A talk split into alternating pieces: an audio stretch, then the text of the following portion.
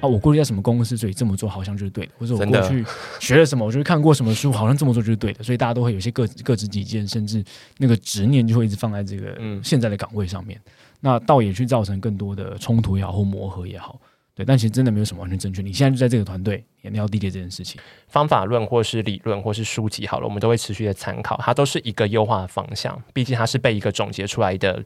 一个结论被测试过的方法，但是它是不是最正确的？我觉得不一定。一个好的团队的重点是适才适性，然后适才适所，对，然后才能够发挥个人专长。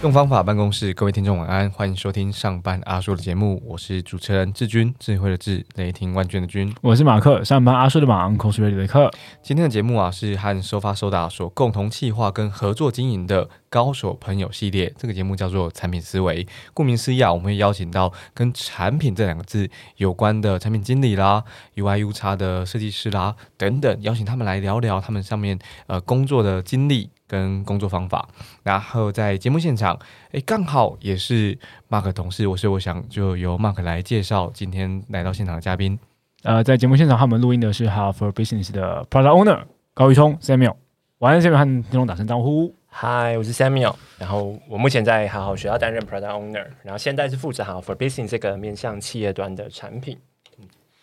好，诶，这几年。因为我也是加入好好才知道啊，就是呃，Samuel 其实以表哥这个艺名更广为人知一些。那好像也是在近两年开始，而且我发现他，我也是在最近才发现他不排斥对外用这个艺名直接去跟大家做自我介绍。所以可不可以先和听众们分享一下关于这个称号起源跟普及的原因吗？好，那我要先强调，表哥这个名字没有什么贬义，对，因为大家刚听到的时候都会觉得它是有一些特别的意思。但呃，其实印象中是因为最开始我加入好好的时候，大家都觉得我很有。哥哥的感觉，对，然后那时候其实大家又都叫着我们的创办人，有其中一位创办人 Austin 叫他爸爸，但是呢，大家又觉得我们不像是同一家人，对，所以就觉得很就塞了我给我的一个表哥这个称号。然后后来发现，其实因为我的英文名字是 Samuel，实在是超爆难念的，然后每个人都会 Sam Sam Sam Sam Samuel，对，然后我就干脆说我就是叫表哥，然后我出去参加活动也都用表哥这个名字，对，没错。所以你在各大场合，不是因为你自己也有教课，对，所以在教课的时候你用表哥自我介绍。教课我不会用表哥自我介绍，对，但是我我是今天的讲者，我叫表哥，我叫表哥，我是你的表哥，大家可以叫我表哥老师。对，但是我现在参加活动，我是真的会说哦，你就叫我表哥就好，然后所有人都会错愕。对，就是现在会这样尝试。好，那那今天的访谈我还是用 Samuel 为为主了。好，对，同时也普及一下 Samuel 这个念法。但我觉得你等下就会叫叫叫出表哥。好，那没关系，反正我开头已经有做这个就是预告了，有可能会叫出表哥。好，然后其实 Samuel 在 Medium 文章里面有收录各种的面向，甚至各种哦。呃，如果大家有机会可以搜寻一下，哎，呃，Medium 直接打 Medium 直接搜寻怎么会找得到？表哥高玉聪，高玉聪，OK，好，我要加那个刮胡表哥，好，你可以加刮胡表哥，比较容易搜寻到来，对。对。然后，呃，如果大家有去看哦，其实会发现到它它里面的 Medium 的主题真的是包含到 To C 跟 To B 的这个产品的分解，真的两个面向都有，还有学习的心得啊、旅游的体验，这其中其实也都包含包含了很大成分的商业意识在其中，甚至。你去看表哥的旅游体验啊，你看 Samuel 旅游体验里面还包含了他怎么样去思考说这个品牌或是呃这个这个产品，然后呃一个食物等等的为什么会在这个地方出现，他都会写进他的文章里面。这个商业意识已经已经融合在他的协议当中了。你你是如何去培养这个商业意识的？能跟大家分享一下？懂。嗯，我觉得其实商业意识或商业价值这件事一直以来都是一个我觉得很现实的议题。然后你如果去问任何一个人重不重要，你问任何一个职业人重不重要，他都会跟你说他很重要。可是当商业价值或者是商业意识这个东西跟他本身的目标或是职能冲突的时候，它就有不同角度，而且就会产生一个不同的平衡点。那嗯，我之所以会对这件事这么重视的一个原因，我觉得很大的程度是因为我的背景。嗯，因为一直以来都在新创企业里面成长，从一间叫做 Tico Labs 的，就是新创公司，然后到接口支付，到 Menu 美食志，是一间做社群的新创公司，然后再到还好。那其实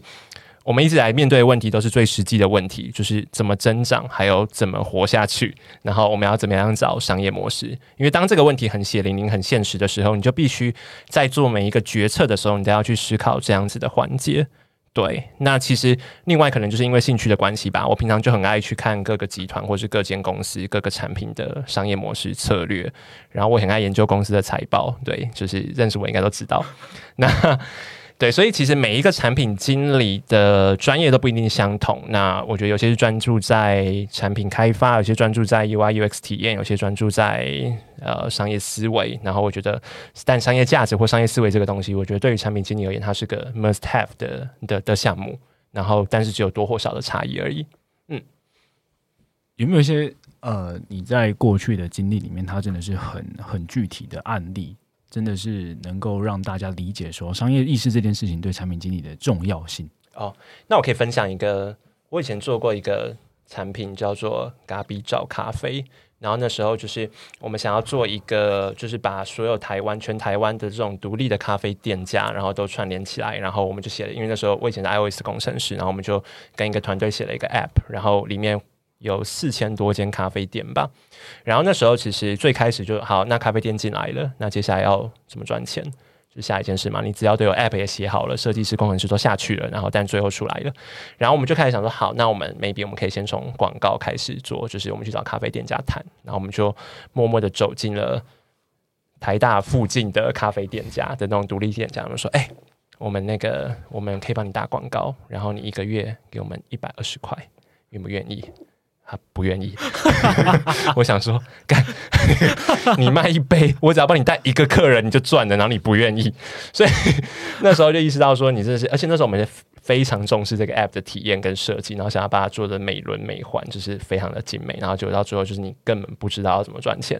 对，然后也呃，你就算有再多的 user 用或者是生成，但你没有办法说服你盈利的这一方，其实就是没有办法去做这件事情。所以他就收掉了，对，这只是一个小小的创业的 side project 而已，然后就可以有一些很很很有趣的体验，然后跟实际的尝试，对。所以你们在做这个 app 的时候，是当初是想说，独立咖啡店有一个平台让大家知道，对我觉得潮到不行，而且那时候又在强调远端工作，或者是那种就是对，就是独立结案者 SOHO 的，然后。因为我们就是把每一间咖啡店都去做会诊嘛，例如说这间咖啡店可以久坐，然后它的价格，然后还有没有插座，然后或什么什么，觉得天啊，这也太有市场了，而且我们又做的这么高格调，然后我们又帮他曝光了这么多咖啡店，应该大家都觉得我们很屌吧？对，但就是只有我们自己觉得自己很屌而已。对，没错。嗯，好，刚才其实呃，盛伟也讲到他过去也是 iOS 的工程师，然后再加上呃创业的经验等等的，所以也是为什么今天的标题会是。“O Function”，，然后绝不墨绝绝不墨守成规的产品负责人，这这绝不墨守成规的产品负责人这句话其实是完全超自于呃，Samuel 在收发收大这个问问先辈上面的自荐。真的，我这样写哦，你对你这样写，你自己写的，你原来原来是自己写，自己他自己写的。好好，我也忘了。对，原文是绝不墨守成规的弹性产品负责人。那我发现这弹性好像有点太冗，对，太冗了，对，就把它拔掉了，听一下，对。对，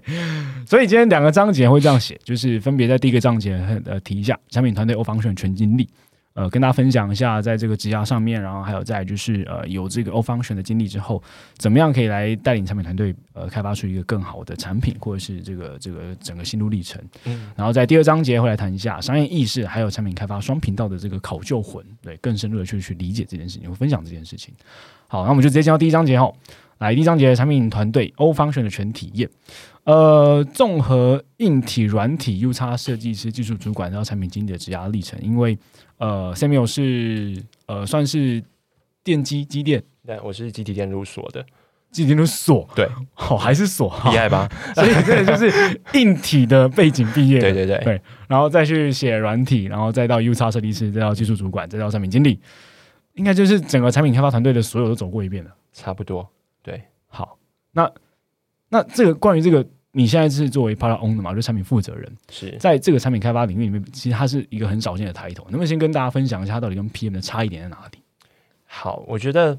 嗯，首先在哈，因为 Product Owner 这个词其实出现在蛮多不同的地方的，然后有时候也其实也跟着之前在谈的 Scrum 的专案流程有关，也会有出现 Product Owner 这个词。好，但我觉得在每一个团队里面定义的 Product Owner 不一定相同。那我就以哈好为例好了，就在好好学校的 Product Owner，所以负责的范畴可以说是包山包海，就是一到。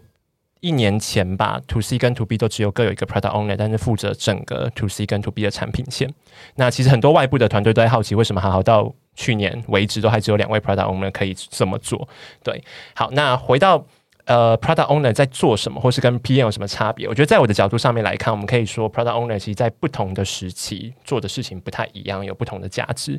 那在前期，你其实就是 PM 的角色，你需要你不只是 product manager，你还是 project manager，你要做专案管理，你要做产品的规格的设计，你要往下去研究做竞品分析等等的。那在这个阶段，你其实需要持续掌握每一个开发的优先权，你要掌握市场的趋势，甚至竞品的趋势等等的。然后你会持续阅读和研究大量的产品，然后综合商业价值啊，或是你个人本身的特质，或是数据去做一些运用，对，提出可行的策略。那而且你需要去跨团队，我觉得 p r o n 一件蛮重要的事情是，你会不只是你过去的这种跨团队沟通，而是你要站在跨团队的角度去思考，到底这个产品的策略方向是什么。对我觉得这都是跟呃单纯 PM 有蛮大差异性的地方。那其实随着呃现在这个时期好了，我在。好，作为 Product Owner，我们也有新的 PN 进来了。然后我负责的角度就更是去思考产品策略，而且它非常的跟商业价值做绑定，就是你对应的策略，你要投出多少的资源，的风险有多高，然后你可以产生什么样的商业价值，这就是我我持续思考的问题。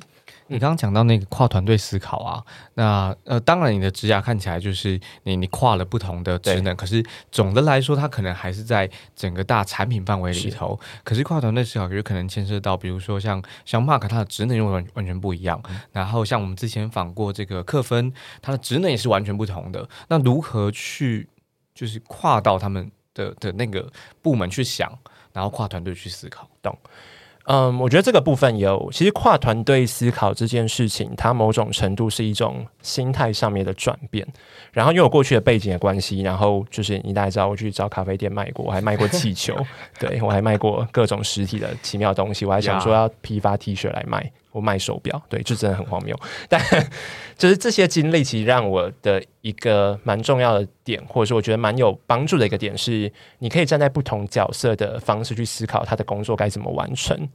对，然后再来呢？你跨团队思考的时候，你要看的是一个整体，就是当我们是一个综合的团队的时候，我们要怎么样达到利益最大化，而不是只有我的利益最大化。对这件事情还蛮重要的，所以就像刚刚呃志军有提到柯芬哈，他是我们负责品牌的经理嘛，那所以在思考品牌的时候，我们会站在，例如我是负责 To B 厅的，那我们去看的就是整个好好集团或是整个好好在 To B 的 branding 会是怎么样去运作的，所以你会站在他的角度去思考说，OK，我们要提供他什么样的资讯，那什么样的故事是他说出去可以帮我们加分的，或是什么样的故事是我们说出去可以再帮整个好好的集团加分的，那这时候你就会去同时帮对方思考他的角度。对，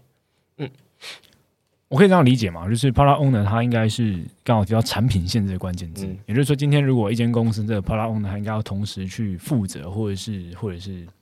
呃关注底下可能五六个不同的产品的开发的进度，是，然后他们各自的商业价值是，还有整品牌的商业价值，可以这么理解。然后 PM 的话，其实就是可能针对呃个别的产品，或是个别产品里面的个别功能。再去做进度的追踪，然后还有整个产品的设计规划，然后甚至到到研发。对，哦，好，了解。它它这个东西会在，例如说，呃，我们很常理解的职位上面，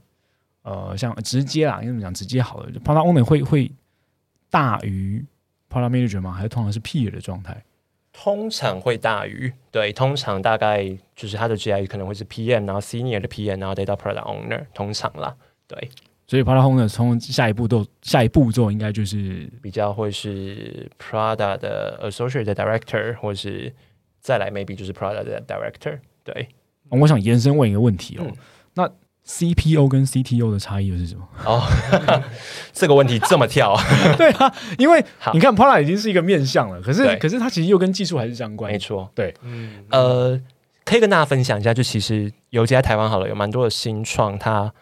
呃，CTO 是兼 CPO，或者是 CPO 是兼 CTO，那当然就看它本身的职业职能的背景。对，就像就像 Mark 刚刚说的，其实因为大部分新创，不对不起，大部分软体来说的话，你的产品跟你的技术根本分不开。嗯，对，除非你是非常特殊领域导向的公司。对，或者非常营运导向的公司，对，但基本上是分不开的。对，那但其实慢慢的，呃，现在这个职能越分越开的，例如，嗯，当我们的产品需要拉出更完整的技术门槛的时候，那这时候 CTO 可能会 on 一整个技术的规划，他会看的是更长期的技术的布局是什么。对，但其实技术的布局，就算在看技术的布局好了，你也不可能无脑的往下做，因为你公司要存活，它才是第一要务嘛。对，所以这件事也导致 CTO 很大程度他需要去考虑商业价值，他需要去考虑产品的进程，所以他某种程度他就必须要去跟呃负责产品的 maybe 是 CPO 好了，去持续沟通，我该怎么样去最大化产品的价值，然后同时我又可以持续去累积我的技术门槛跟技术堡垒。对，那所以可以。简单来说，可以说是 CTO 他会负责看的是比较长期的整体技术的规划，那 CPO 看的就是整体比较偏产品 roadmap 的规划。对，但两者会是非常密集的合作的。嗯，哦，原来如此。嗯，Samuel 现在来到这个产品负责人的角色嘛，然后经历这么多的呃产品开发相关的职能的经验，那真的是欧方选的，因为你几乎从一个。呃，负责写程式的人，然后直到负责画界面的人，嗯，然后直到现在管理这些人的人，或者管理整件事情的人，呃，有没有哪一个那个那个那个核心原则到现在那个跟跟工作有关的核心原则，到现在还核心还还是持续适用的，而且是贯穿一切的？因为你硬体、软体，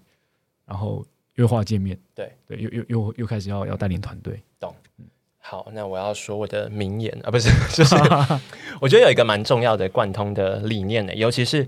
当你在做过不同角色跟不同职位的时候，你更能够体会，因为你今天不管转换到哪一个职位好了，每个职位里面都有每个职业的专业，每个职位都有每个职业的方法，对。但是慢慢的，我发现，就是我到目前为止，我有一件一个蛮重要的原则，就是我觉得在任何的流程里面，它可能它基本上都不存在着绝对正确的方法，嗯，它只有最适合团队的方法。对，那这件事情我最有感而发的就是。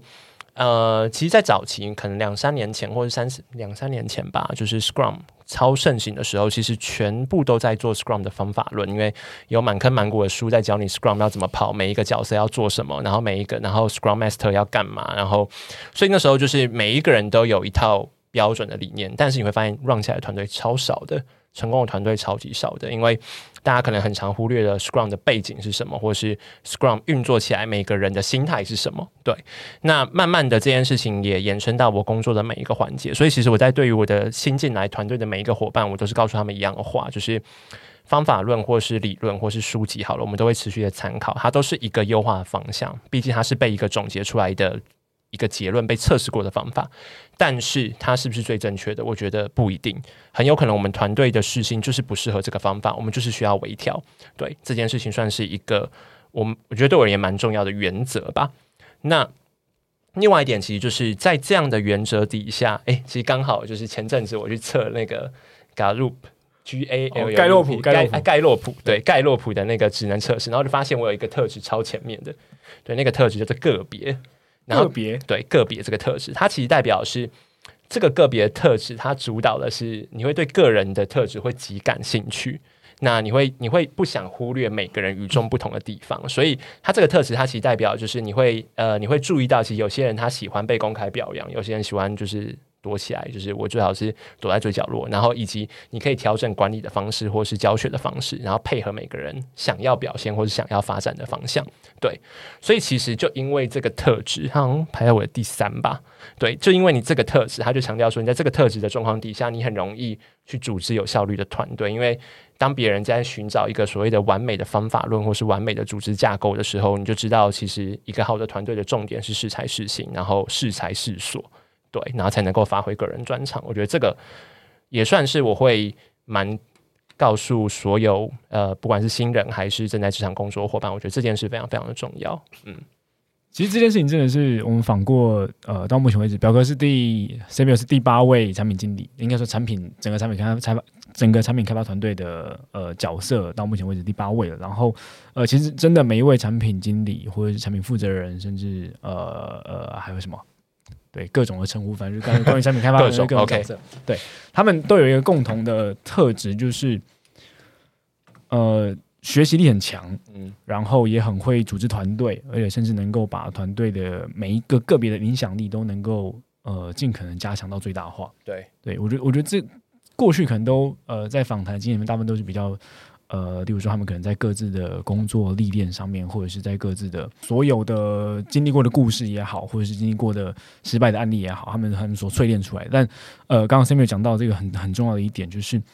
呃，倒也是蛮具象化的，不是每一个方法论或是每一个过去的经验都是绝对正确的。对，因为我觉得最常出现在职场工作里面最最最常出现的一个问题就是啊，我过去在什么公司，所以这么做好像就是对的，或者我过去学了什么，我就是看过什么书，好像这么做就是对的，所以大家都会有一些各各执己见，甚至那个执念就会一直放在这个嗯现在的岗位上面，那倒也去造成更多的冲突也好或磨合也好。对，但其实真的没有什么完全正确。你现在就在这个团队，你要理解这件事情。对我们现在都在为了这个团队能够把事情变得更好，所以去去往下努力，去一起有沟通、有讨论的可能性。嗯，对，这个这个好好，因为终于具象化这件事情了，我觉得。而且我觉得这件事蛮难的。我觉得对于蛮多人而言，他蛮难够去调整的，因为很多时候就是可能我们从小到大都是在学习慢慢出生的嘛，所以我们就觉得哦，对，我们学到了一个对的理论，那理论就应该要被应用。然后人家大师都这样讲，人家 Facebook 都这么做了，人家 Amazon 都这么做了啊，为什么我们不行？对，嗯，啊啊，看人家 Facebook 有三千个工程师，或者是两百个 PM，然后重点是人家市值破万亿，对，那当然跟你的做法就会不一样。所以我觉得这件事都蛮有趣的。然后近期可能也蛮多会看，呃，尤其是中国那边哈，中国那边其实超级多跟专案管理相关的课程或是书籍，其实也非常非常多的理论。对，那我觉得中国那边的工作文化本来也就跟台湾跟美国其实就完全不一样了。那这时候又这样文化特性，它真的可以把方法论一概而论吗？其实很难说。对，它很多时候都是一个架构跟思维模式而已。嗯那我延伸问一个问题哦，就是在产品经理或者是产品负责人的这个这个段落里面，刚刚我提到其实蛮多的是软性的职能嘛，是呃，在思维面的价值观方面的。那你自己觉得在这个角色上面最重要的那个职能会是什么？嗯，最重要的职能哦，我呃觉得有，嗯，好像有两个面向，一个是工作应用的面向的话，当然我会说一个非常笼、非常大众的答案就是沟通，但另外一个会说的是比较心态的面向是弹性。对，那首先在沟通的角色好了，因为呃，我觉得，呃，之后我后面后续我应该会分享一本书，就是大家可能也都看过，或者作为产品经理可能都看过，就是《产品专案管理全书》。然后它里面有强调一点，那我觉得这整本书你就只要记得这一点就好了。对，好了，不能这么说，这本书卖超好，而且讲了超多分享的东西。那它其实在里面强调一件事是，好的产品经理或是一个适合的产品经理，他作为的是传教士的角色，其实非常非常多人都听过。那传教士的角色代表的是你要能够把这个故事讲出来，那不是说你只会讲故事而已。如果你讲只会讲故事，你就在说白日梦，而是你要能够让大家相信这个故事。对，听起来像宗教，但 which is 他某种程度比传教士没，就是对。那你当然你要让大家相信这件事，你自己也要相信这件事情。所以那这个是沟通的一个环节，你去传达你你想要做的事情是什么。那另外一个就是因为你要不停的去跟刚刚提到的，你要能够跨团队的思维，你要跨团队的沟通，然后你要跟内部的沟通，你要把外部的文字跟语言转化成内部在意的事情是什么。对，那例如说，你今天从 BD 那边听回来说有一个需求是什么，然后这个需求可能呃是某间大企业要的，对，但对于内部的而言，它可能就是一个临时插进来的需求，所以这时候你要告诉大家为什么我们现在要接这个需求，以及这个需求长久以来的效益是什么，你其实都要能够去用内部可以理解的语言去做沟通，这个都是你很常会需要去运作的，对。那至于心态层面弹性的话嘛，因为嗯。就像 Mark 刚刚提到的，其实产品经理有个特质，就是大家的学习力都要蛮强的，因为这算是一个变化非常非常快速的领域，尤其是软体业，就是每天、每年、每月都都不停的在变化。对，所以如果说你一直带着一个既有的理论，或者是呃既有的学问，或者是你过去的背景，然后不肯去接受新的事物的话，会很痛苦，而且通常在你加入新的团队的时候，你会受到蛮大的冲击，或是蛮大的震撼教育。对我觉得这些都是你必须要去去适应的。所以在这样的状况底下，你在应对整个大环境、大趋势的变化底下，我就觉得弹性算是一个非常重要的心态。接下来问一个比较跟呃，因为我相信产品经理他们很长都要跟工程师沟通，是，然后甚至工程师会有各种不同的想法，或者是不同的呃呃发展的方向。例如，有的人想要去朝技术方面钻研，嗯，有的人想要学更多的东西，他觉得城市呃学会写一一呃一种语言两种语言不够，他可能要想要理解更多，甚至想要去涉猎设计师的角色等等的。可是呃，我觉得到目前为止，我们所访过的产品开发的每个角色而言，呃。对于这个在产品开发每个角色上面的职涯发展，都并不是呃，那应该说都都有自己的弹性，然后也都有自己的不同的故事的路径。但如果是你的角色的话，呃，关于一个我们如果今天就真的要专注在讨论软体工程师的职涯发展，是那你自己不只是亲身经历，然后你也看了很多很多呃不同的软体工程师在你身边嘛？对对。那如果呃像像 Samuel 是选择往 PO 发展。但如果今天有一位正在思考职业方向的工程师，他要去刚好正要经历这段选择的话，你会如何建议？懂？嗯，其实这这个题目的话，我觉得首先我会建议所有人大家要想清楚，你在工作过程中你最享受跟最重视的环节是什么？这件事情非常非常的重要，因为它其实呃，举例来说好了，你可能喜欢的是一个从没有到有把东西制作出来的成就感。或者是你喜欢的，可能是当你看到你的产品做的真的很好、很好用、很美，然后你这时候你可能会得到成就感，或者你很快乐。你在这个设计的过程，那也或者是你可能是解决了很困难的技术问题，你可能挑战了一个承载十万人流量的系统，对瞬间流量的系统，那这时候你会得到很有成就感。对，你要先想的事情是，你到底在哪个工作环节你是有成就感跟开心的，因为。呃，蛮多人会有一个谬呃谬误，是这样讲吗？误区误区 谬误嘛，对不对？对，就是觉得哦，那我。想要，因为蛮多人会在意自己有没有被重视的这件事情，其实蛮现实的。就是大家可能会觉得产品经理这个角色，就是哦，他直接决定了产品的生杀大权，或者他直接决定了产品在做什么，所以我就急着，那我也想要这么被重视。可是这个工作到底是不是真的想要的自己做的，其实很难说。因为蛮多我在见识求职路上，工程师想要转软体工程师的，到最后都转呃，对不起，工程师想要转 PM 的，到最后都转回去了。对，因为转过去之后发现。啊，这件事这么痛苦，而且薪水还比较低，成长还比较慢，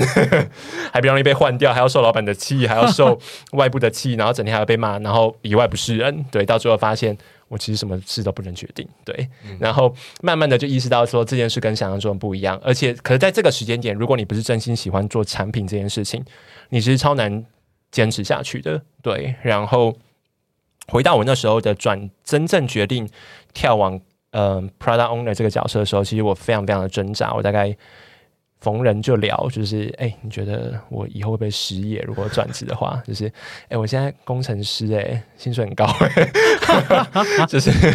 就是，而且我就是我那时候很白目，就是我就跑去那个。呃，跑去各个平的那个求职平台，就 Urater 啊，Cake Resume 啊，然后就是当然偶尔也会看一零四啊，然后就是每一个那个职缺的薪水拉出来看，那就看到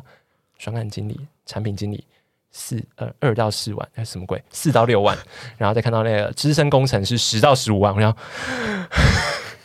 对，就是那时候非常的挣扎，然后我就把求职网站关掉，所以装死，当做不知道这件事情。对，但其实那时候真的是想清楚了自己喜欢的。环节是什么？就是，呃，我意识到过去我做了这么多事情，就是我做呃开发，然后我做 iOS，我做前端，然后我甚至还去做销售，然后我还做 UI。那但其实我知道最后。我想要的就是，我想要看到整个产品被从零到一做出来的这个过程，就是这件事情是我最享受的。所以我去熟悉这中间的环节，其实到最后都是一个目的而已。那我为什么不站在更完整的角度去思考，我要怎么达到这个目的？对，那时候才想清楚之后，就决定跳出来。好，那我就决定要做这件事情。对，嗯，我觉得你讲这个意识这件事情蛮难的哈，嗯，因为整个过程当中，尤其是这个第一章节的时候，呃。呃，玉松提提到了蛮多次，就是你要去意识到，你要去你要去发现，对，然后再一次你要去意识到。问题就在于，你刚你刚刚讲到，就是你刚好呃，有一些朋友他转过去 PM，然后又转回来，对，OK，他这个不是去意识到，他是先去走一招，没错，对，所以他不是用意识的，他是走走一招之后，OK，原来是这个样子，他他他理解了，他用他用亲身经验去理解的。那有没有可能是我们在不要亲自走一遭的时候？因为说穿了，我们干嘛看书呢？看书就是为了借用别人的生活经验去代替我们不要去犯错，不要去踩到那些坑。那有没有可能在在那之前？呃，在走一招之前，我们提前的去意识到，就是呃，这个意识到这个动词它究竟啊、呃它是怎么被做到的？OK，好，那我觉得这个可能也有两，我们先从实物面直接操作这件事来做好了。就是很多时候你会疑惑说，我要不要去做某一件事情，或是我真的可以去做呃工程师吗？或是我可以去做产品经理吗？我不确定。然后我有很多的不确定性的时候，其实。你会不太能够踏出这一步，对，这个这个是所有人都会面对的状况，对。那这时候，呃，因为其实像我自己有在外面教课，然后尤其是教那种推广中心这种做不同转职的课程，我都会告诉大家，你要你在某每一个阶段，你要给自己设一个小小的 milestone，就是例如说，你今天是一个软体工程师，那你真的想要去做产品经理的转职，好了，那你可不可以先从最基本跟产品经理相关的流程开始做起？你先看你对于产品这件事到底有没有趣，你先思考你在做的产品的策略是不是方向是怎么样，然后或者是你可以跟你的产品经理沟通，你可以跟你的产品经理讨论，对，当但就是用一个比较尝试的角度去理解看看这个东西到底做起来是什么样子，或者是 side project，就是过去在 side project 做业务嘛，在 side project 做对做做产品嘛，其实到时候我就知道业务不是我要做的，我连一百二十块都卖不了，我这辈子不要当业务了，对，好，反正就是。你会知道这件事情的运作流程是什么，然后你会慢慢的可以具象化该该怎么做这件事情。好，然后再来是，我觉得志云提了一个很棒的东西是意识，对，就是我是一个蛮常会呃不会蛮长啦，就是当我意识。又来讲意识。当我觉得我要开始去正面呃正面正式面对一个问题的时候，我真的是会静下来，然后拿着纸跟笔，然后开始去解构自己在工作的每一个过程中，我到底喜欢什么？对，所以我可能就会写说，好，那我就是工程师的时候，我要接需求。那需求的时候，我喜欢跟什么？我喜欢跟 PM 讨论环节是什么？我喜欢跟 PM 吵说那个按钮不能这样放，还是我喜欢跟他讨论说，不行，你这个按钮的动画要就是这么这么这么酷炫才可以。然后就是，就是我就会想说，诶，到底我喜欢的是哪件事情？然后还有在想的事情是，呃。我最成就感的事情是什么？因为我做过工程师嘛，所以我知道每一个功能被做出来的时候，上线的时候是什么样子，或是 bug 解掉的时候是什么样子，或者是就是我不小心做了，呃，举例来讲好了，我可能现在接口，我就会发现我做比一个 line 配屌的功能的时候，我多爽，就是我会去思考每一件事情，对，然后就想说，诶，那我到底喜欢的部分是什么？那个那个意识就是。你静下心来去解构，你正面面对你要思考这个问题的时候，你可以去想出蛮多不一样的方向。嗯，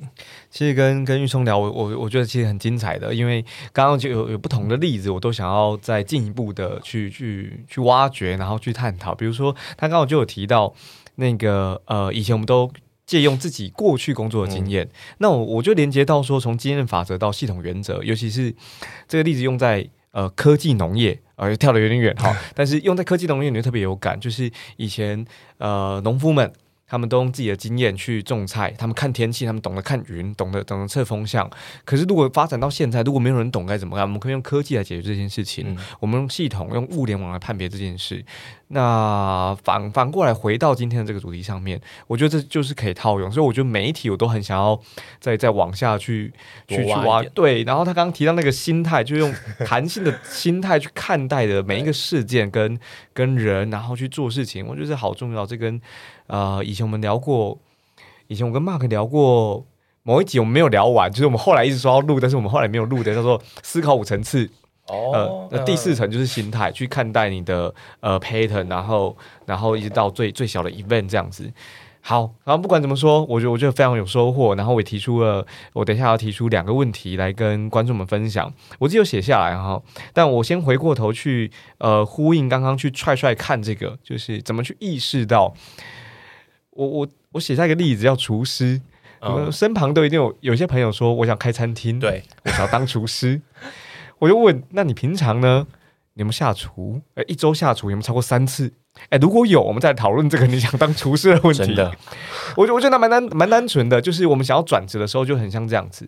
你你用厨师去想，你会不可以吃一些那小东西？那你平常在煮菜，那当厨师可能还有点机会。开餐厅可能还有点机会，那你平常要不要去吃那个好吃的餐厅？你们能不能去尝那个小小吃摊，然后去吃微风四七楼的？呃，这跟价钱无关，可是你你得看对方是怎么一回事，他他们怎么做餐厅的？好，是我刚刚的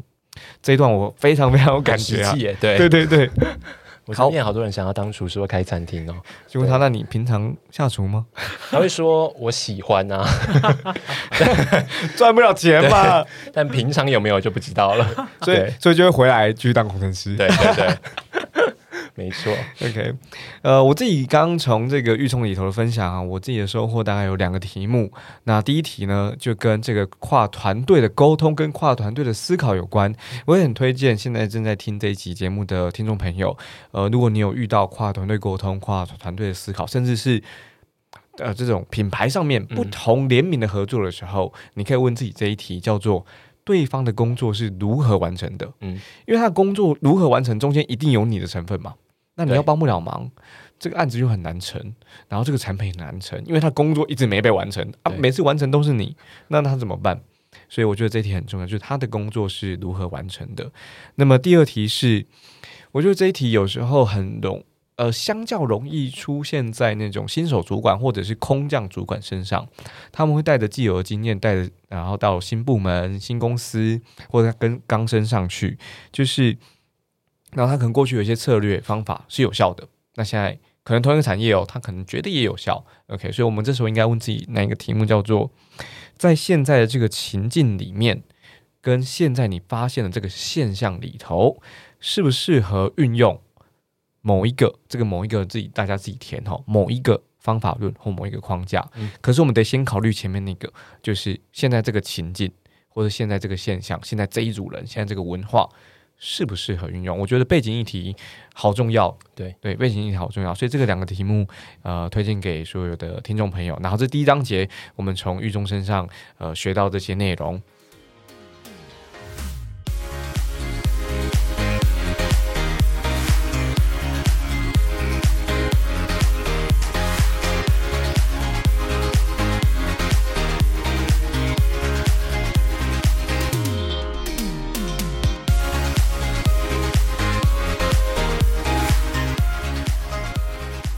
高手朋友产品思维是收发收打和上班叔共同经营的计划。我们在节目上面啊，最常讨论的议题就是如何解决问题啊，包含人的啦、事情的啊，我们都在讨论这些题目。那这个也是呃产品经理的共同点。然后收发收打跟上班叔将跟听众们一同学习，然后找到这些彼此启发的这场题目。那你当然啦，如果今天你第一章节听不够，等下第二章节你可以继续听。之外，你也可以在收发收打的问问先辈上面找到 Samuel，然后不听他的时间，就如同这个我们今天题目所讲，他自己写自己是绝不墨守成规的产品负责人。呃，我就大家特别关注，你会发现他在聊天的过程当中，在今天这个节目当中，他特别容易可以做到换位思考。换位思考是一个很玄的一个词哈，可是你他你发现他这样转来转去转来转去，然后他从心态面跟你谈，然后再跟你谈方法论，不会那么快的切到方法论，所以不给他的时间，然后跟他聊一聊，带着你的问题，带着你的职业上面遇到的困境啊，然后呃线上的找到他，然后跟他聊一聊，把问题问他，他说不定你说不定会得到答案，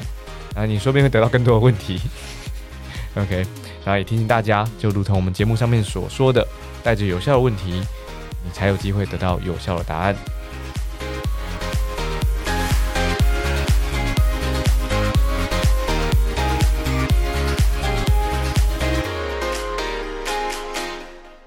欢迎大家回到节目，接着进行第二章节。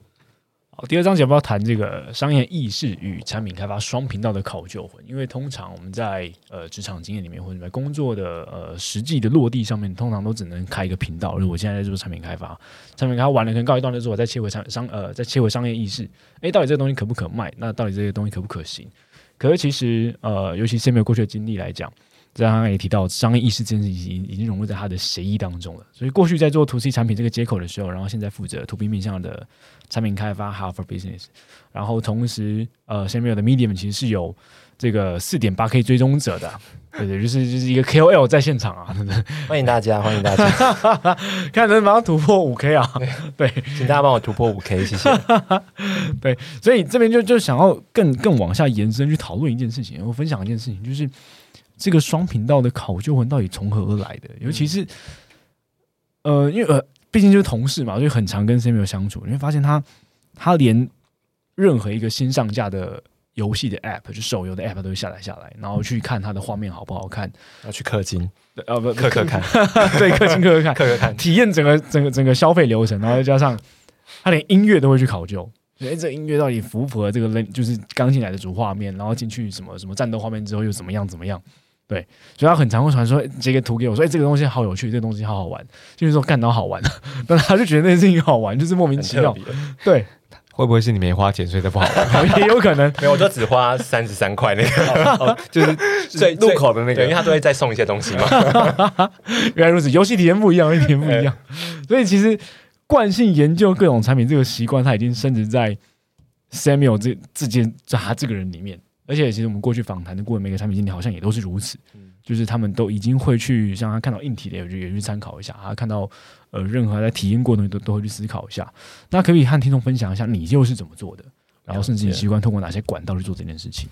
懂？我觉得，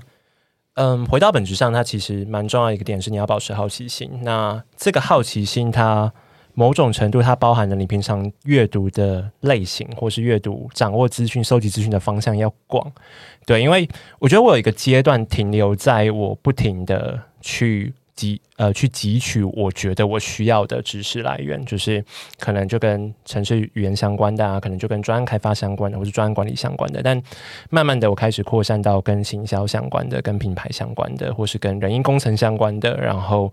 呃，甚至是跟呃治安相关的，我都会去开始东看看西看看，东研究西研究，然后买书啊，甚至上线上课程啊，或者什么的。对这个部分还蛮重要的，因为然后我自己当然也看了非常非常多的，不管是科技媒体或者是海外的媒体，都是我蛮常会去累积的一个地方。然后再来，如果回到产品本身好了，就是我常常会跟大家讲，App Store 就是我的 shopping mall，就是我应该每天吧，我每天都会打开 App Store。就 no 胡烂，就是除了载游戏之外，还有就 是我就会去 app 里面看不同的排名，然后看到美的，对我还蛮重视 icon 要美的，我就会载下来玩，对，然后玩完之后觉得很屌很屌，我就会写个文章，或是逼大家来下载，说哎这东西真的很赞，你你赶快来用。对，前几天我在分享那个一个读书，就是记录你读过什么书的 app，然后我也觉得做的超棒的，嗯，然后嗯回到订阅的渣。的的媒体或者什么，当然我在 Medium 上面，我本身 writer，但我也订阅了非常非常多不同的 channel，然后或是不同的科技媒体杂志，然后我也会阅读蛮多跟产业相关的报告。哦，产业相关的报告是一件非常有趣的事情，嗯。这件事我蛮推荐所有的产品经理或者是有兴趣的人，就是我以前啊都觉得产产业报告是 bullshit，就是我到底为什么要花钱买这个鬼东西，然后读这个东西，然后然后还得不到什么解法，然后他只给我一堆资讯，后来发现就是那是宝库，对，就是举例来说好了，因为我现在在比较偏。呃，我就偏企业圈，又偏所谓的 HR 生态圈，然后我会读非常非常多跟人力资源相关技术的产业报告，然后在里面你会看到很多不同的面向，不管是。呃，商业销售的面向，甚至盈利的面向，未来发展的趋势，这个产业的名人是谁？然后这个产业是哪些公司在主导的？你全部都会知道，然后你可以借此去往下去钻的更深、更研究。对我觉得会是一个非常非常好的开头。对，但以前我都觉得这东西什么鬼讲这么空泛。对，但是现在发现它其实就是个索引，就让你往下去研究。对，然后还有有一个网站推荐给大家，可能有些人知道，是 Prada Hunt。就是这个网站上每天都会有二三十个新产品，然后就是全球各地推出的，叫 Prada，然后 Hunt 就是猎人的那个 Hunt，就是猎猎取的那个 Hunt。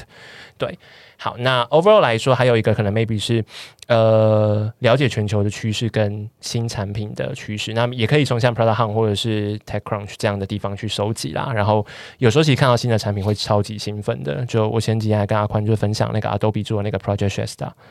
我超嗨的，我就说这就是产品经理要做的东西。就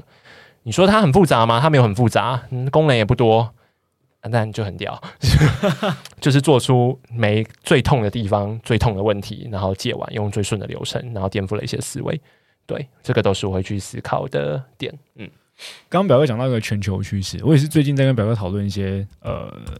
例如说工作上面的目标也好，工作上面的策略也好，我才意识到，我才才才才突然就是真的是当下很，我其实内心很震惊的。然后他提到一个观点是全球经济趋势，嗯，其实也会影响整个产品的走向，然后会去影响整间公司的走向。对，这个都是过去不曾体会过的，或者不曾不曾。理解过，竟然这个这件事情其实带来的影响会如此之大，而且尤其我我相信，呃，很多听众朋友啊，然后呃，甚至也在产品经理这个这件事情上面，呃，持续钻研的伙伴们，应该也也都还不曾发现这件事情。尤其呃，像像刚呃，身边有提到说他都会看财报，嗯，对，然后当然一方面他自己自己有哦，财报超有趣的。那请说财报多有趣？财报是一个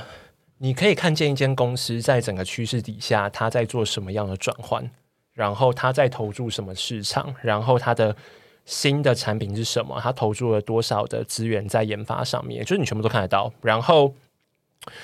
举个最有趣的例子，就是我最熟悉的，好了，例如说，你绝对看得到 Coursera 在 To C 跟 To B 的份额，完全就是，例如说，它 To B 每年在用倍增的方式在增长，然后它在做什么样的方式转换，然后它分了多少 resource，它的客户成长速度有多快，然后或者是我今天在看自然可能 CrowdStrike 的的财报，好了，你会看到，呃，它在中大型企业的分布。有多少？然后这些大型企业里面又以哪一个领域的公司最常去采用这些东这些这样子的软体，你就会知道哦。好，那大家大家会在意什么东西？所以未来你在做跟治安考量相关，或者是这种纯软体开发相关的时候，你也可以作为一个依据。就我觉得就蛮有趣的。对，嗯，这件事情真的是很多职场工作者无法做到的一点。然后呃，有有听到这一 part 的听众朋友们，可以真的偷偷学起来就好了。对，因为你在。以下一次的呃内部会议上面，你只要提出这个观点，哇，你应该就直接你上去讲你竞品的财报，整个就爆干掉，对，超级屌，超级屌，真的超级屌，对，好，然后再就是呃，像先没有收集完这些所有资讯之后，因为它真的是非常庞大的资讯，尤其你刚刚讲的阅读量这么大的，尤其你还会还帮人体验这件事情，又看书又看文章又去体验，然后又去又去呃看财报，那会你这些相关资讯之后，你会。你你大概会去用哪些面向，然后还呃这些面向再去如何和你现在正在做的产品做比对？懂？嗯，首先就是资料量虽然大，但它是它必须要消化，或是有被整理或思考过之后，它才是真正有价值的东西。然后。这件事情蛮常体现到，以早期来说好了，我其实就是我早期从事工程师、设计师加产品经理的时候，就大家都会说我斜杠或什么的，对。但老实说，我其实没有那么喜欢斜杠这个词，因为我觉得斜杠有时候有它不一定是都是包的意思，他说的是贬义，就是这个人学而不精，或是什么都学对。所以我就是给自己发下一个宏愿，就是我所有的领域我都要做到可以工作为止，就是我不要就是它就是一个，就是哎，我摸过设计哦，我会用以拉拉个。圆圈什么鬼？或是我会用 程式写个 Hello World，就是屁诶，有没有屁用哦？对，就是我都要求自己要到那个工作的水平。然后他其实他内化到现在好了，就是作为产品经理，我在学任何一个领域的知识的时候，我都会强迫要求自己去思考跟消化。那我举个例子来讲好了，首先我觉得会强调一个东西叫思考的碰撞，对，就是不设限的思考碰撞。那我还蛮常会。逼自己去思考一些很怪的题目，例如说，呃，这这不怪啊，但是等下可能会有些很怪。例如说，呃，我会思考，当教育我在教育产业，它它如果今天我硬逼它跟 Facebook 做结合，它会有什么样的可能性？当教育跟博弈做结合的时候，它会有什么可能性？就是我会强迫自己思考。那当社群碰上健身，会有什么可可能性？或者当 Podcast 碰上什么随便，就是任何一个奇怪的服务，好了，它会变。当 Podcast 碰上呃，卖卖卖，不知道卖便当，它会有什么领域？对，就是它是一个没有限制的，但是我想办法让两个关联议题去做碰撞的一个联想。对，这个东西它其实会蛮有趣的，而且它会让你的思考会突破，而且它能够去让你运用你过去学到的这庞大的知识或者是庞大的资讯内容。对，那这是第一步。那当然，第二步可能就会稍微知识一点了，就是。它可能会根据商业模式，你去进行更深度的搜寻，就是你因为你要往下 dive deep 嘛，就是呃不对 deep dive deep，对对 dive deep，就是你要往下看得更深，跟讨论，然后去 survey 相关的细部的知识细节，对，然后它可能接下来我们就可以根据功能的分类啊，或是根据使用者 TA 的样貌啊，或是根据市场的分类啊，来做更多的区隔。对，所以我的第一步会是不设限的碰撞，然后把不同的主题给关联起来，去思考一些可能性。那接下来，因为商业价值本身是很重要的，所以我也会去思考说，呃，比较会针对商业模式的应用，或是产品未来性的应用去做发展，然后再来才会自跳到比较是功能分类或是体验样貌这种细分的领域去做思考。对。呃，关于思考碰撞这这个题目哈，就是呃，任天堂的创办人，然后我刚刚看了一下，我还是不会念，所以我 念念看，山内房治郎啊，山内房治郎，呃，我也不会念，因为是日文，所以所以是真的不会。那呃，他他当时在在在想任天堂的时候，呃，就是他在他在准备这个游戏机。然后要创办这个整个大帝国的时候，在那之前就是最早期的时候，他说他有一个思考的训练。那那个报道是这样，要我没有记错的话，我记得是他每一天，我觉得这其实其实我觉得那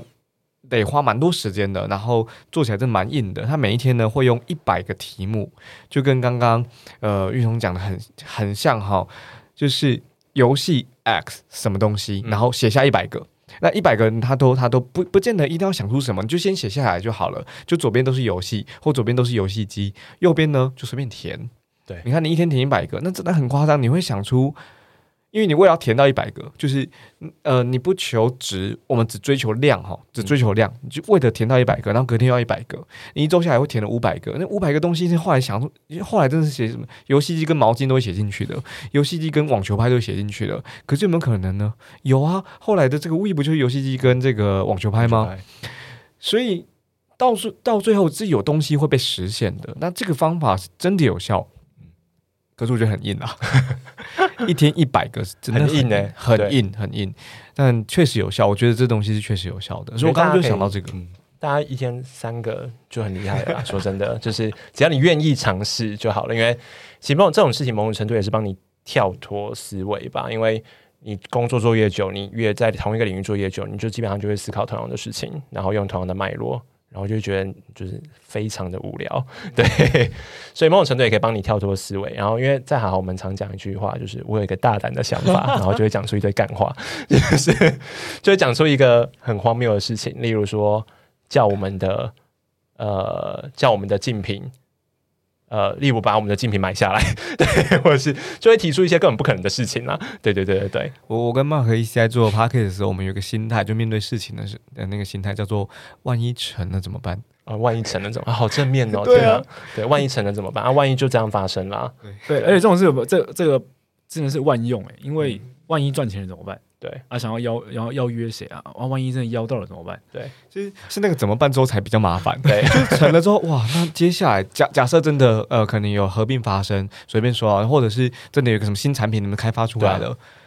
哇，那那接下来怎么办？接下来整合怎么做？接下来市场该怎么布局？是真的成了才比较麻烦哦。对，我觉得就是这样，真的是一个蛮好的思考方式。对，嗯，好，来最后一题哈。好，刚刚其实谈到了很多，呃，去去对待，嗯，那个如何应该说如何观察市场，然后去收集资讯，然后如何去比较各种产品，然后去呃更更多的去促成不论自己的个个人的工作价值也好，还是整个产品的价值等等的。那甚至也提到一些职涯上面的呃一些讨论啊跟想法啊。那最后其实想要来问一件事情，就是呃，下面也是从。工作者开始做起，就是一个被带领、被带领的角色，到现在带领团队。那甚至有很多时候，其实 PM 的角色他并没有一个直接，他其实就是一个在管事情或者在管理专案的这个状态。但同一时间，你其实还在在还是在在在带团队，而且你是拔被拔掉直接的状态去去去再看整个团队。所以大家来看待 PM 或 PO 这个角色的时候，又是又是也也有可能会有不同的想法。那你目前到目前为止哦，真的先把这个直接拉掉的话。单纯来看，就是从这个 PMPO 的角色去看领导管理一个开发团队，他在这个能力上面，因为你少了直接的，你不会有什么管理力道，或者不会有什么强制力道去去做任何推进，或去做任何的呃规划，甚至甚至影响大家应该要做什么行为改变。那也就是说，你在这个角色上面，你你在你认为去领导管理团一个团队来说，他最至关重要的能力会是什么？嗯好，我觉得这个问题蛮深的，蛮蛮 touching 的。我想一下哦。好，我觉得首先，呃，我非常喜欢我现在在带领的产品团队，而且这个产品团队其实历经了不管是人的有些人来，有些人走，然后到现在它越来越扩大，到现在是一个十几人的产品团队。然后，嗯，我觉得我非常喜欢我的产品团队。然后，但就像 Mark 刚刚说的，就是。我今天不具有对于他们的管理权限，就并没有。就是我我常我直接大概在大概在两个月前一个月前，我都还笑称我是全行好唯一一个没有带人的主管，我超屌，就是我是唯一一个没有弯档的主管，然后但是我却挂了主管的 title。好，但 anyway，反正现在有了新的小新人加入了，对，好，那呃，但在那个时间点，到底你要？怎么样去跟你的团队伙伴沟通，甚至领导你的团队呢？我觉得这件事情 maybe 可以呼应回去，就是第一个点就是，还是回到传教士这件事情。对，呃，我觉得本身上面好了，你真的要相信你在做的事情。对，就是因为你在整个面临的过程，但这个相信哦，不是说坚持己见，不是说我说就是对的，哎，这个很重要的，很重要的，不是固执哦，一线之隔，哎，不是你整天说你跟我讲，你听我说，就你照我说的做，呃，照我说的做就对了，对，不是这样，绝对不是这样，你相信自己在做的事情，而且而且不是固执己见的重点是你要说得出来。而且你要认同这样的东西，而且大家要认同这个东西。其 实你在说故事的时候，是大家要理解你的故事是什么，跟可以认同你的故事是什么的。如果你说不出这样的故事，或者是你没有办法说出为什么要往这样的方向走，其实就没有意义，因为你没有办法去立的你的团队。对，而且整个团队在所有的过程中都会经历各种高潮低潮。讲最简单的，从业绩不好，然后到大家散漫，然后到大家卡关，到。例如，legacy 扣越堆越多，工程师无心工作，或者是就是呃前天呃发现前天股票赔了，心情很差，对，这是我的写照。好，反正 对，就是你会有很多不同的状态，可是，在这样的状态底下，你不太可能，你每一次你都是。弯弯弯去一就一直沟通，然后去讲，然后呃去细聊，因为你没有那么多时间，而且你也没有那么多心力去做这件事情。所以，我们就今天如果看在整个团队的面向的时候，就是你你的愿景，或是你想要领导团队去的方向要够明确。诶，这个故事是要说出来的，而且你要相信他，你要让你的团队相信他，这个是第一点。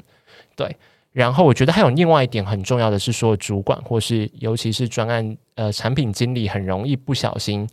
踩多或踩少的一个点，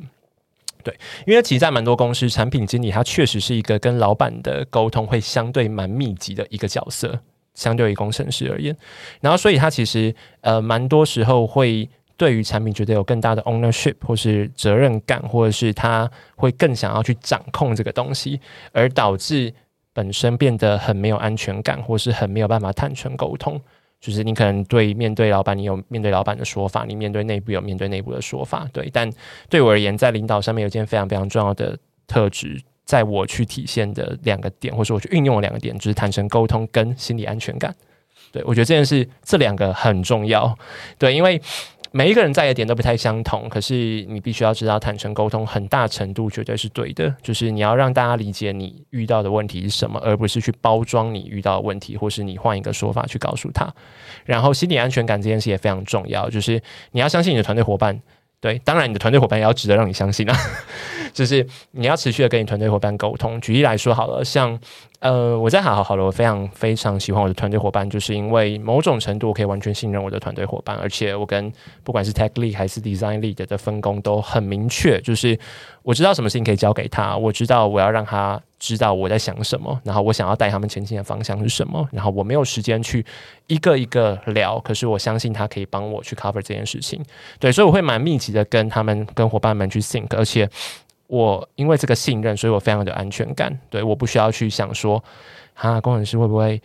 不爽我在做什么，或是大家会不会觉得我的方向很混乱或什么的。然后或者是，而且甚至当我的方方向很迷茫的时候，我是会跟他们讲的。我会说，我现在真的不确定我要怎么做。然后我会告诉你们我这个状况是什么。然后我们可以一起想解法，或是你们再等我一下，再给我一点时间，我会去找出这个东西的解法。对，这都是我会尝试的方式。那其实透过这样的状态，好了。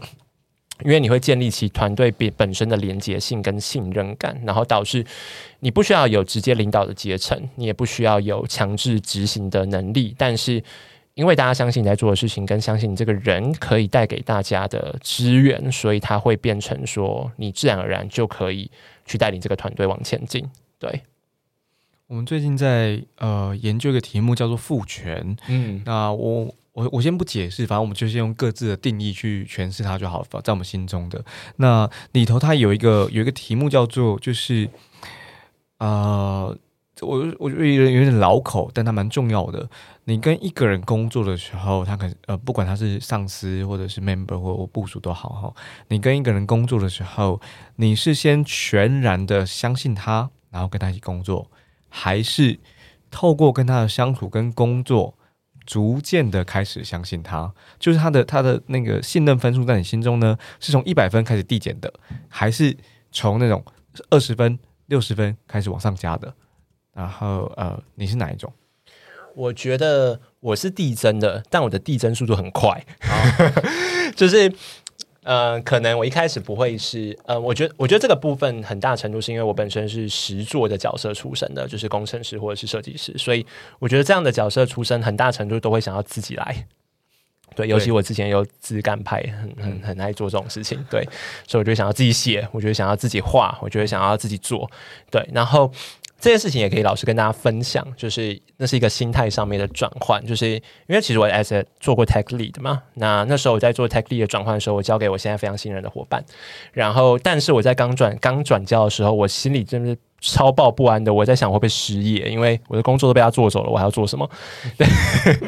对，然后那时候就有大概两天很没有安全感，对，两天，对，就是发现到呃，好像我不用再。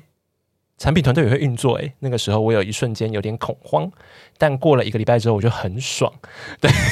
因为我就充分理解到我可以去做更多其他更重要的事情，或是我可以发挥价值的事情了。就这件事情交给他就对了，然后我不在也没有关系，对。所以你说我一开始分数确实还是停在一个五六十分，他有不安全感，然后以及我不。不呃不一定觉得他可以做的很好，所以有一点不安全感。但是我那个安全感提升很快，对，然后一下就一百分了。然后现在就是我每天都会跟别人说，我看好爽哦，就是我都不用担心那件事情。我今天请了一个礼拜假，还会帮我 cover 好，对，就是这种信任感会让团队的运作也更融洽。对我觉得这样很赞呢，就是呃，这个团队不会因为突然少了你，然后他的齿轮就不容易转动。它可能还是，而且而且是顺畅的运转哦，不会卡卡卡这样子。我觉得这超重要的哦，嗯，而且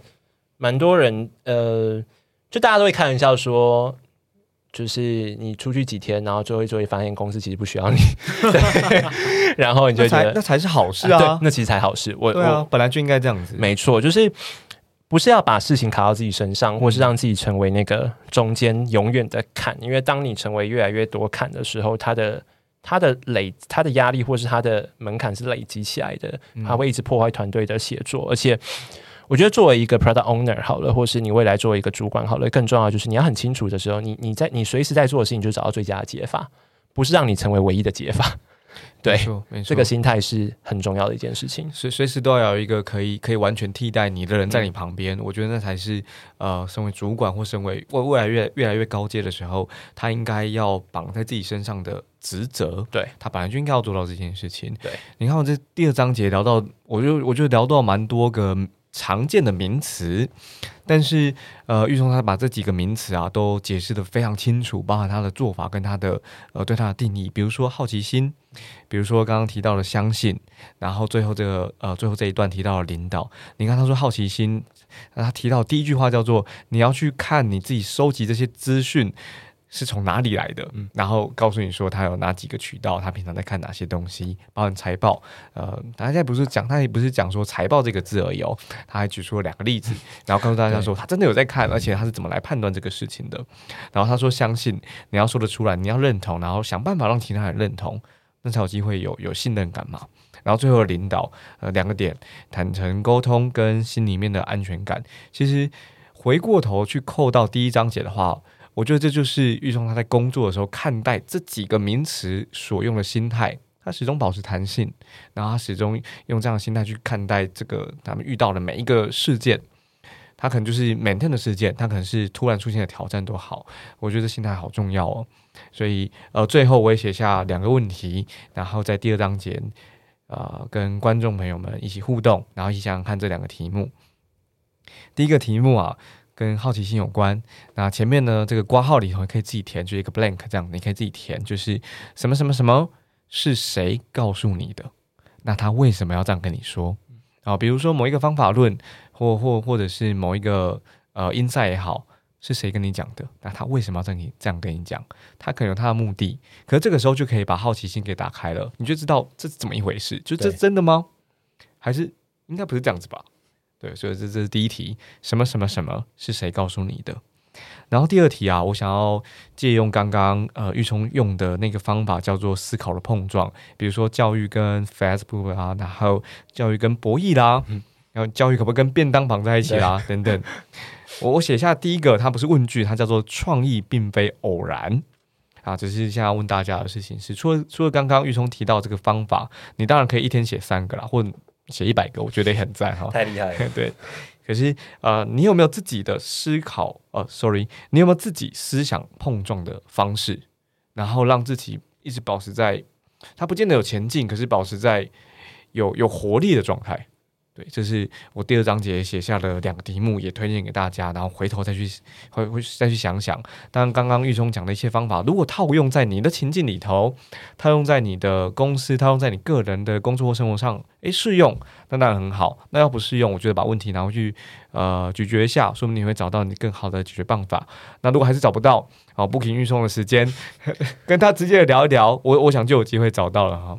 所以，呃，听完这整个、啊，我我想整个上班阿叔的节目，不管是产品思维啦，然后跟收发收啦合作啦，或收发收达上面的问先辈，